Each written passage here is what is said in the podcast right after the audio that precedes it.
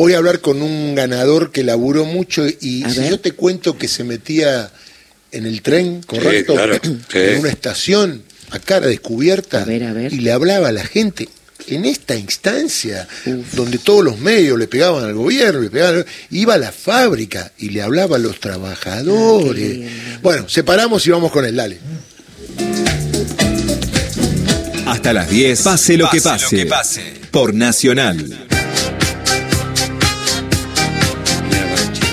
A ver, hablábamos con Gustavo que vimos una escena que era apropiada y aprovechada en internet por y en las redes sociales por los que no quieren al peronismo, porque Gabriel Catopodis, ministro de Obras Públicas, se tomó la campaña y se la puso al hombro. Pero no de hablar por los medios, como hablar con nosotros y le agradecemos, sino de ir directamente a los lugares.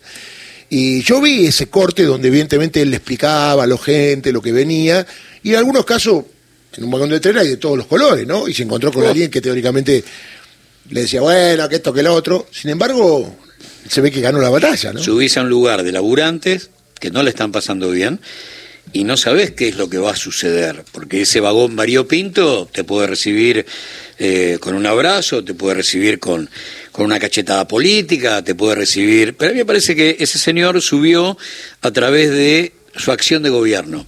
Correcto. Él sintió que hizo que fue el funcionario, uno de los que funcionó, ¿no? Eh, Cristina lo dijo en su momento, y podía hablar con, eh, con la conciencia muy tranquila. Con propiedad de lo que estaba Y así, y eso fue lo que hizo. Estamos hablando de Gabriel Catopodi, ministro de Obras Públicas. Gabriel, ¿cómo va? Un abrazo grande, gracias por atendernos y qué laburo, amigo, ¿eh?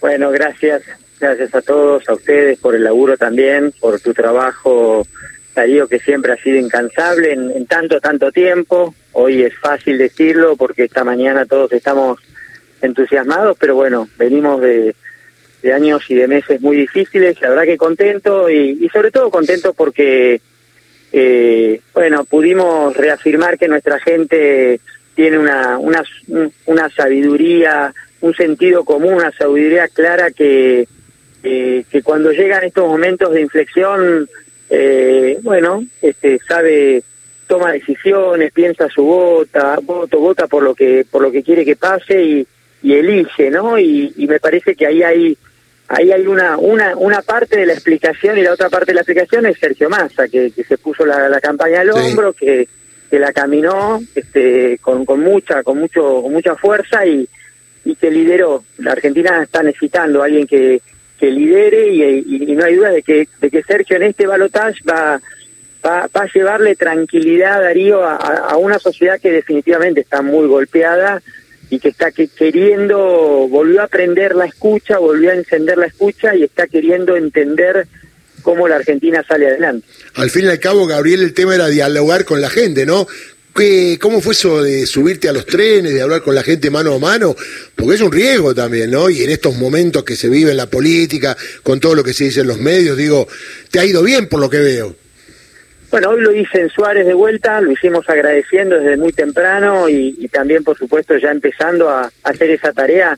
No, nunca está asegurada. Nosotros no tenemos puestas en escena, no vamos a los estudios de televisión de, de canales amigos como hacen otros en la oposición. Nosotros estamos en la calle y, en la calle pasa pasa de todo y hay gente y en general las reuniones no no eran todas amigables en mm. todas había reclamos había preocupaciones muy concretas y y me parece que que como nunca esta campaña se hizo conversando se hizo bueno como nunca los votos en estos 20 días en estos 28 días creo que son los votos son de a uno y la tarea es de cada uno viste cuántos votos por día cuántos votos y cuántos vecinos por día, cuántos en la cola del banco, cuántos, cuántos en el andén, en el andén, este, quién de nosotros va a estar ahí hoy a la tarde, mañana a la mañana, para que le hable a ese que tenemos que convencer, para que le explique.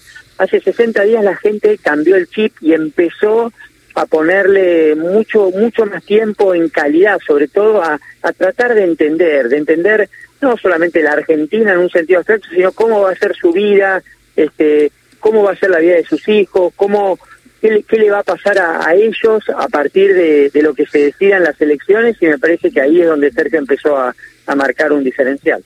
Gabriel, debe haber eh, pocos elementos políticos que demuestren tanto la presencia del Estado como la obra pública. Y posiblemente cuando todo esto esté un poquitito más tranquilo y tengamos la posibilidad de mirar hacia atrás sin, sin tanta bruma, uno te encontrará armando los hospitales móviles, terminando los hospitales que habían dejado a medio, a medio hacer un, macrismo que dijo no los vamos a terminar en, en, la matanza. Estamos hablando de plena pandemia y de una necesidad de poner de pie otra vez al Estado en el momento más crudo de estos últimos cuatro años. Pero ese es la obra pública es el momento donde nadie reconoce al Estado, donde el sojero no reconoce quién le hace la ruta para transportar su producción en camiones hasta el puerto o, a, donde sea, donde... ¿Cómo podemos explicarle todavía a aquel que en cualquier lugar de, la República Argentina nos escucha a través de Radio Nacional cuál es la importancia, primero, de la obra pública y qué sería un país sin obra pública? Y me estoy acordando del, de, la mentira del Plan Belgrano, por ejemplo, para, para todo el norte del país. ¿Qué es un país sin obra pública? Bueno, me parece que, que, el planteo de mi ley claramente es el de, el de un país que, que decida su futuro a partir de, de lo que piensen algunos grupos económicos y de que en función de eso este, desarrollen la obra pública que a ese a ese mercado o a ese o esos grupos económicos les, les, convengan o, les den rentabilidad. Y nosotros creemos que la obra pública redistribuye oportunidades y creemos que un país como el nuestro necesita más universidades, más escuelas y más rutas para, para conectarse. Y estas 7.000 obras que tenemos en todo el territorio nacional, no solo que fueron una buena palanca, una buena base para muchos intendentes y muchos gobernadores que ganaron las elecciones ayer, hablo especialmente en el conurbano y en la provincia de Buenos Aires, creo que fundamentalmente le, mejoró la vida a la gente y lo que no le pudimos resolver por vía del bolsillo y por vía de tener una vida un poco más tranquila, bueno, intentamos llegar con, con estas obras de infraestructura como, como lo hicimos y, plantear que, que, la discusión este, para adelante es claramente, bueno, ¿cómo va a mejorar esta Argentina? ¿Cómo sale adelante? ¿Qué va a pasar de ahora en más? a partir de lo que pasó ayer. Y bueno, nosotros vamos a seguir por este camino de las propuestas, vamos a seguir planteando que, que la Argentina para que salga adelante tiene que tener más inversión en educación y ellos están planteando que a los pibes por ir a las escuelas hay que cobrarle. Nosotros creemos que hay que hacer más rutas, más caminos y más universidades. Argentina se levanta, quieren este, que se hagan solamente las obras que, que, le, que le sirven y que le dan rentabilidad a algunos sectores grandes de la, de la economía y no al conjunto de la sociedad. Nosotros queremos un plan serio para enfrentar el problema más grave que tenemos, que es la inseguridad y el narcotráfico en la provincia de Buenos Aires, y ellos quieren repartir armas en las puertas de los supermercados. Bueno, claramente son dos visiones muy muy distintas. A mí me parece que en los últimos este, 60 días se empezó a poner la mirada en detalle de, de qué representaba mi ley y de qué representaban este, sus, sus propuestas. En, en, en esa estación, en ese andén, la gente en la confianza de la conversación empezaba a reconocer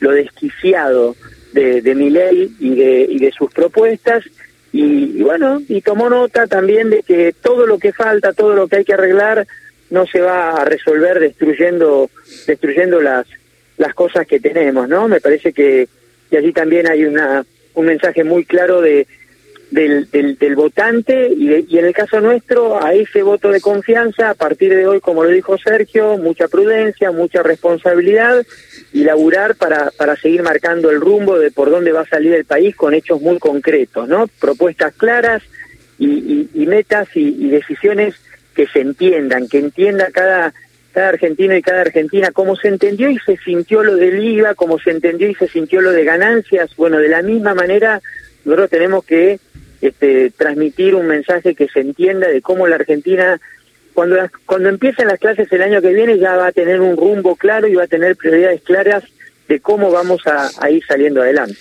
A ver, eh, cuando yo lo escuché a Gabriel en la previa del debate, dije, llegó la mística para instalarse.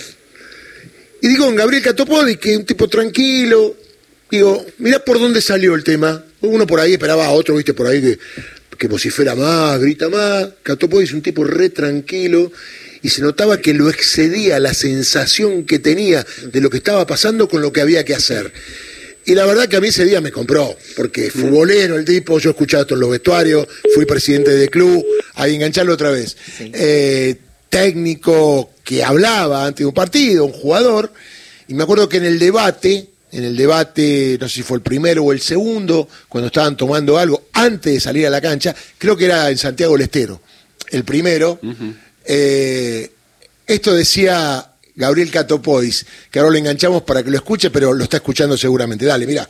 Y dar todas las discusiones que tenemos que dar, porque ahí empieza la campaña de los 20 días para que él sea presidente y nosotros seamos gobierno. Entonces, la actitud, el carácter, con la convicción con la que encaremos ahora cuando bajemos ahí es claro. Nunca, nunca se corrió de ese foco, lo que le permite hacer el gol y sacarse a los tipos, no perder el equilibrio y meterla, es que él tenía una sola obsesión, era meter la pelota adentro. ¿Y qué es lo que este tipo tiene? Este tipo tiene en su cabeza un país que es el que le conviene a todos los argentinos. Va a gobernar mejor que mi ley y nosotros vamos a hacer mejor gobierno que ellos. Y este es un profesional, no hace falta que, que expliquemos quién es. Él va a hacer, sabe lo que tiene que hacer ahí adentro. Nosotros tenemos que hacer lo nuestro, que es ir ahí y cagarnos a palo, no entregar ninguna, ninguna. No entregar ninguna y dar todas las discusiones que tenemos que dar, porque ahí empieza la campaña de los 20 días para que él sea presidente y nosotros seamos gobierno. Entonces, la actitud, el carácter, la convicción con la que encaremos ahora cuando bajemos ahí es claro, es claro. De vuelta, este tipo, todos sabemos que libra por libra, me lo decía Jimmy hoy, es el mejor. Bueno, estamos ahora nosotros en Scrum, bancar, y desde que entramos con la sonrisa en la cara, disfrutando de que le vamos a contar a los argentinos qué vamos a hacer con este país para adelante y que damos todas las discusiones, todas, no entregamos ninguna ahora acá porque nos quieren a la defensiva, nos quieren que estemos atrás contra las cuerdas y es como Canero ayer, piña por piña, los mexicanos, piña por piña de acá al 22.